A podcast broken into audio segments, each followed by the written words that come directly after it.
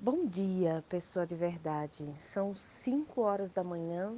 Eu estou em Olinda, Pernambuco, na casa da minha amiga Valquíria. E quando eu abro a janela do quarto que estou hospedada, eu vejo o mar. A casa dela tem uma vista para o mar. E nesse amanhecer, que já está claro, vejo o sol no horizonte saindo do mar eu converso pelo WhatsApp com a minha amiga Carol. E a minha, minha amiga Carol, ela tá lá refletindo, ela não dormiu essa noite, eu também acordei às três da manhã. E entre reflexões e contemplações, ela me diz assim: Dani, por que, que você não grava um podcast? E aí eu falei para ela: é tão interessante, né, Carol, o jeito que a gente constrói essa pergunta no dia a dia. Quando a gente quer sugerir para alguém que faça alguma coisa, a gente faz essa pergunta: por que, que você não faz tal coisa? Mas essa pergunta, construída dessa forma, ela não sugere nada, mas ela busca um porquê não fazer. E justificando os porquês não fazemos as coisas, não fazemos muito mais do que fazemos. E aí, Carol, diante de minha observação, resolveu reconstruir a pergunta. E ela fez: Dani, faz um podcast? E aí eu falei: Tá, Carol, mas se eu fosse fazer o primeiro podcast agora, seria sobre o quê? E ela me disse: Ah, sobre as etimologias das palavras, sobre os conceitos. Fala sobre aquilo que você falou outro dia, sobre o quadrado e os conceitos. E aí eu pensei, como eu vou falar sobre o quadrado e os conceitos? É interessante porque quando eu falei sobre os quadrados e os conceitos, eu estava falando do quadrado como um quadrado em que ficamos presos dentro dele. Um quadrado que, quando olhamos para cima, tem um teto, para baixo tem um chão, em volta tem paredes, e para qualquer lado que tentamos ir, estamos presos. E eu falei que os conceitos nos colocavam dentro de quadrados, dentro de caixas quadradas. Mas para realmente falar sobre esse assunto, eu preciso trazer o conceito de circunstância. Mas é interessante porque a circunstância, ela traz em si um conceito de círculo e não de quadrado. Mas a circunstância é como se fosse um círculo que determina uma instância. Determina um padrão geográfico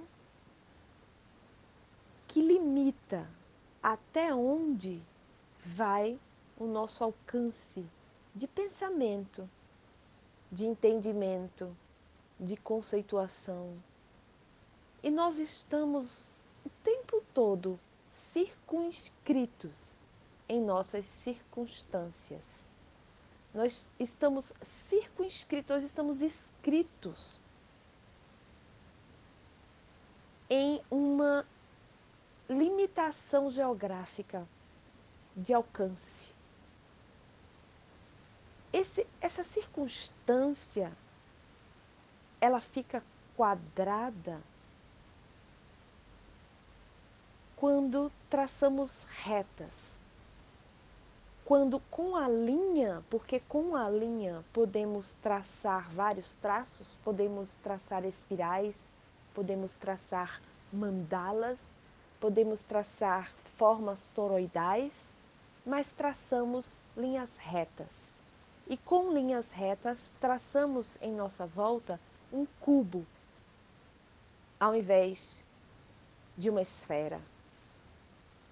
E essas linhas retas, elas fazem com que a nossa percepção fique rígida, não maleável, ou menos maleável, ou menos flexível. E aí nosso pensamento não consegue mais conceber a esfera, a circularidade, as mandalas e os toros, mas concebe apenas linhas retas. E os conceitos fazem muito isso. Os conceitos, eles enquadram.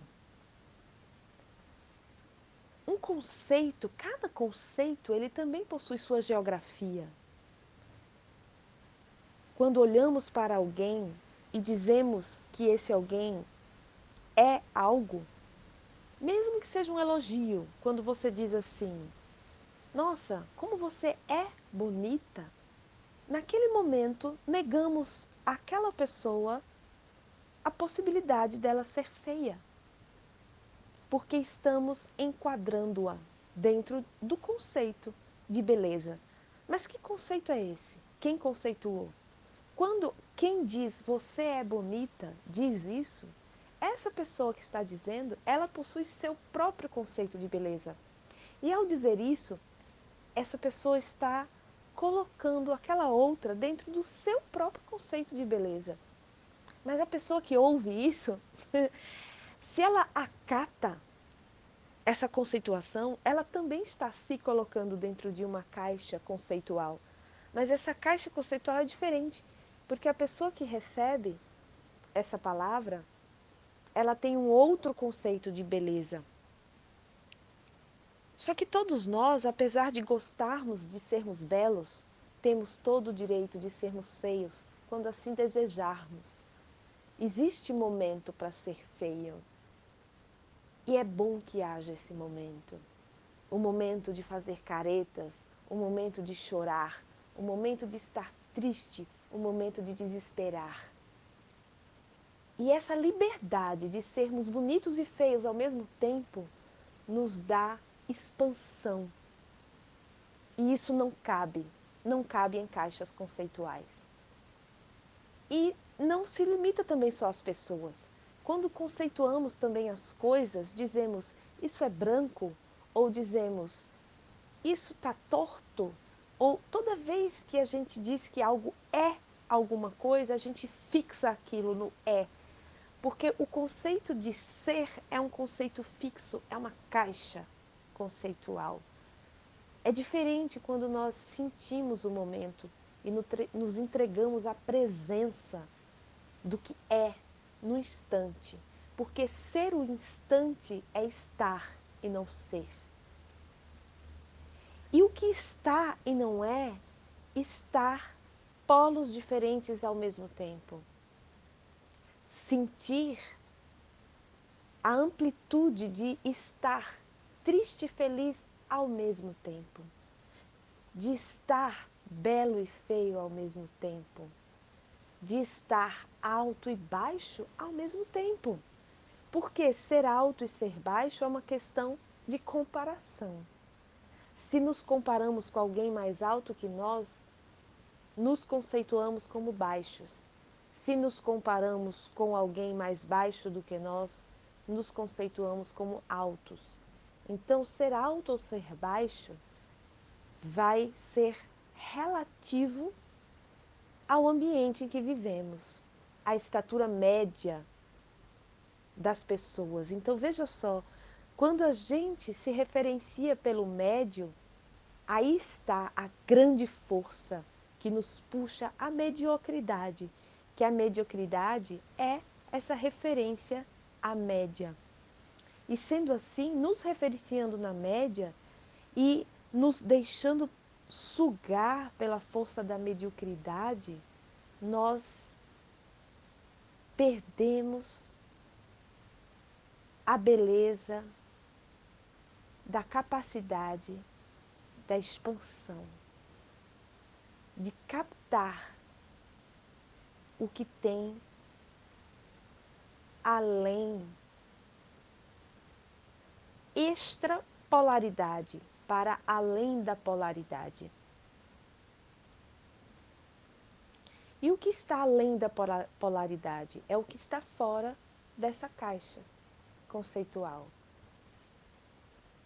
E ao sair da caixa conceitual, realmente não conseguimos mais explicar porque os conceitos e as palavras explicam. Mas quando desapegamos da necessidade de explicar, então conseguimos ter a experiência direta.